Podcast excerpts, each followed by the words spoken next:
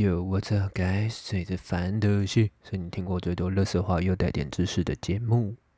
今天我换了一个口头禅，毕竟现在要讲的东西有些水准。虽然我不觉得自己很有水准，但是没错，今天还是得延续金融周这个东西，也就是上次提到货币相关。今天要讲的主题是 FED 降息，大家一定也常常听说过新闻说的升息啊、降息啊。这到底是什么？大家的概念就是关我屁事，对吧？我得说，这个屁事啊，真的跟你的屁事实质相关，因为它可能让你不会放屁，因为你连吃都吃不饱了。好，FED 就是所谓的美国联准会，美国联准会听起来很穷，对不对？其实它就是美国中央银行的最高决策会啦，他们主导了全世界的经济。为什么这样说一点都不为过？因为自从黄金与美元脱钩以后，这个世界就是以美金本位来思考，所以美金是一个超级重要货币，也是所谓的主流货币。所以他们只要任何的调整，足以牵动世界整个的经济。每一次只要他们说要干嘛，股市都会风声鹤唳，害怕自己成为美帝的受害者。同时，他们也负责肩负了国家物价稳定啊和货币稳定等等的工作，也就是我们上一集听到的彭淮南先生以及杨金龙先生在做的事情。OK，那升息是什么？其实升息很简单啊，就是把你存在银行钱的利息给提高。也就是说，你放在里面一百万，它还没升息，它可能一年会给你一千块的利息钱。升息以后，它就变成两千块，就是代表你新台币变多，你的面额变变厚了，懂吗？为了鼓励大家存钱到银行，其实这背后意义想过吗？你可以把它解释成说，就是这个市场的钱太多了，可能会造成通货膨胀。但是通货膨胀其实背后的意义也代表说是经济好。那降息是什么？降息简单来说就是，哎哎，把你银行的利率给调低，就是把你户头的钱，就是说你不拿出来花，我送你保管费，你会变成负的哦。他希望你拿出来花钱，就代表说，哎，投资股、投资面上市场上的钱变少了，需要人民花钱来刺激经济跟刺激消费。那它的背后意义就代表说是通货紧缩。要我说，通货膨胀远远好处是大于通货紧缩。听到这边，大家都会想说，嗯，通货膨胀，我的钱不就不就变少了吗？哎，其实不一定哦，因为央行的稳定政策会让物价有所波动嘛。例如说，哎。升息前我一碗卤肉饭是二十块，那升息之后变成二十五块，所以物价成长了五趴嘛。但可能你放在银行利息它提升了十趴，所以你还有一个五趴赚到的钱，让你能够去好好的过生活。所以他们在做的工作就是什么？就能确保你能放屁啊，而且是无痛放屁。那你有没有想过，维持利率失败怎么办？或是维持利率失败会变成怎样一个样子？OK，就会变成一碗饭今天是二十块。明天它就变成两万块，你放在银行的一百万瞬间缩水十倍，所以就是 一百万只能当十万块用。这样的情况会造成说哦，货币崩盘，人民不信任政府所导致的后果。那其实货币崩盘就是代表你对银行体制或者国家经济的不信任嘛，所以后来才衍生出哦比特币的东西。那有空我会来讲讲比特币这个到底有多特殊好了。那如果不信任政府所导致的后果，其实就有点像当初的嗯。韩国他被狙击嘛，那他货币 变得蛮惨的，就是死的死，逃的逃，公司倒的倒。其实台湾目前还没出现这情况，我觉得是哦，蛮万幸的，也谢谢当初彭淮南先生的努力。OK，我们来说回升息是为了什么概念来说，就是为了抑制过热经济情况。大陆就是个例子啊，就我所知啊，它的存放款利率是超过三趴，就是它利息有三趴了。那你听到这，你会觉得台湾多少？目前我们公布大概是零点七左右，零点七帕左右。所以很简单，我们用利率来判断，就是可以来看出这个国家经济繁荣与否的特征。不过这边我得强调一个小小知识点哦。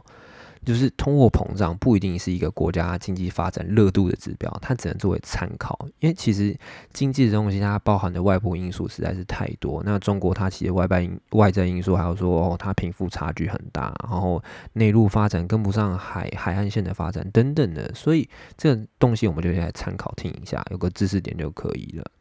我们来讲一下降息是什么？降息就是上面我所说的一切，把它反过来。不是天的那种逆转 就是所有事情都反过来，好的变坏了，坏的变好的，这样简单来说，它就是把利率给降低，希望你把钱拿出来，因为预期市场上没有热络的投资或钱在市场上流通，造成经济发展的迟缓呐，所以需要大家把钱拿出来搞消费。毕竟，你有没有想过，人民才是所谓最大户啊？他希望国家会希望我们说，我们把存款拿出来来救助国家。例如，他偷偷把威力彩头奖搞成三十亿啊，然后突然炒出一波啊，再收割韭菜。嗯哼。这只是我单纯的幻想阴谋论啊，毕竟我也是爆牌受害者。对，好，那我们来讲一个东西好了，景气循环，这也是大家常常听到的东西，但其实它不是一个什么高深莫测的东西啊。简单来说，它就是一个周期表，像是波浪一样，有高有低。只是它真的太难预测了，就是没有人可以去精准预测会一个国家的经济发展。如果你可以，请你教教我，你带我飞让我致富吧，好不好？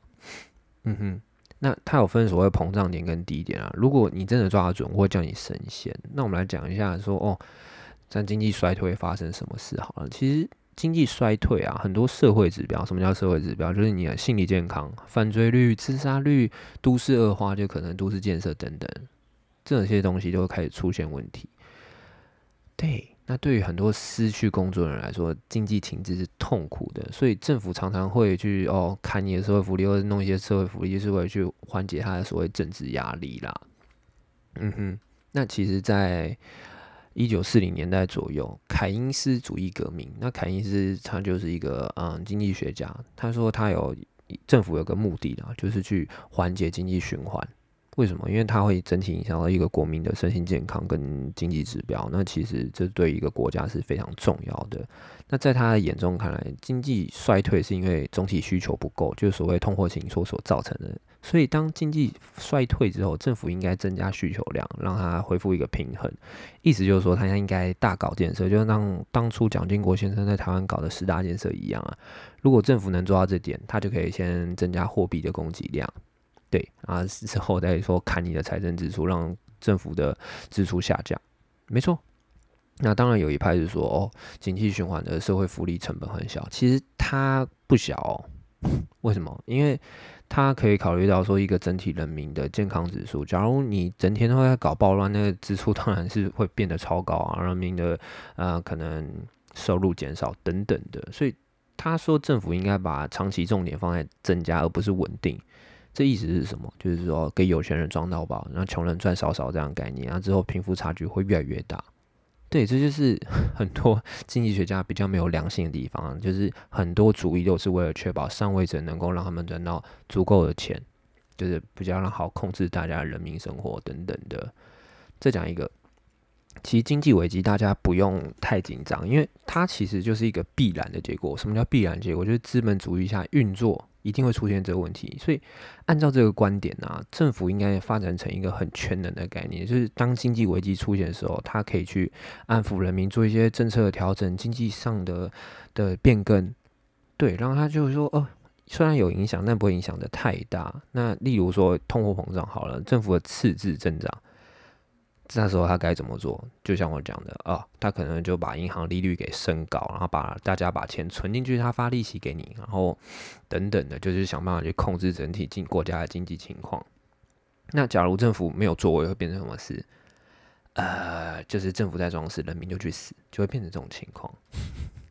说到这个，大家是不是觉得说，哦，以前一些人在装逼讲，或者节目专家讲的话？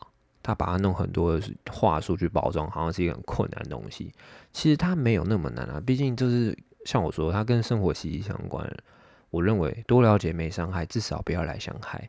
至于接下来集数，我还是会着重在所谓的嗯 Q Q Q Q Q E 量化银行关系这东西，然后之后会慢慢带入比较平民的东西，所以大家有点耐心。OK，这其实每个 episode 都是有串接的，像次贷危机啊，防止泡沫化，对。亚洲人痛要开始了，房子同样，我还是会用轻松口吻带点胡说八道来解释。当然，如果你对里面的内容很好奇，拜托请订阅我的频道。